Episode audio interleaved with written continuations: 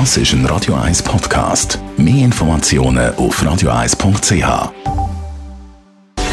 Gesundheit und Wissenschaft auf Radio 1. Unterstützt vom Kopfwehzentrum Irlande Zürich. www.kopfwww.ch wie giftig ist unsere Umwelt? Mit dem Oberbegriff plant das Bundesamt für Gesundheit eine riesige Studie mit 100.000 Menschen in der Schweiz. Die Leute die sollen mit einem Fragebogen Antworten liefern.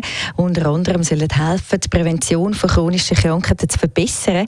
Alle, die mitmachen, die werden belohnt, und zwar mit einem allgemeinen gratis Gesundheitscheck. Grünes Licht fürs Budget für die riesengroß angelegte Studie gibt es aber noch nicht. Das muss zuerst der Bundesrat noch bewilligen und dann könnte es aber schon gleich losgehen.